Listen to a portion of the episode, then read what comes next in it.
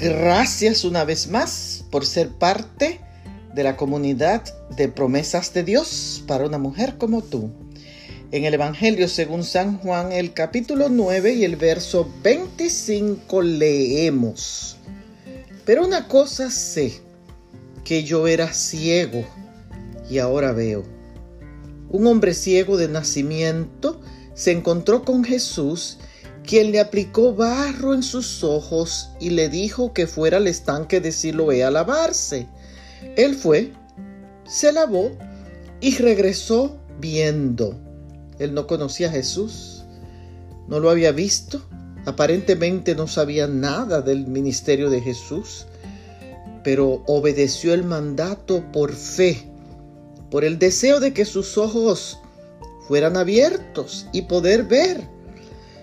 Su sanidad induce a los líderes a interrogar y a la vez querer destruir el milagro de Jesús.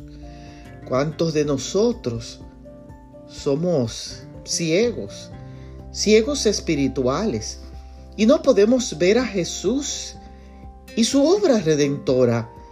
Los que pueden ver después de su ceguera están llenos de agradecimiento y de obediencia. Jesús, el Hijo de Dios, hoy quiere sanarte, quiere bendecirte, quiere transformar tu vida.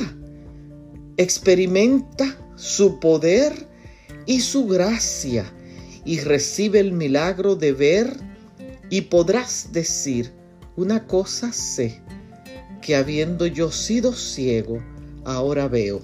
Bendiciones.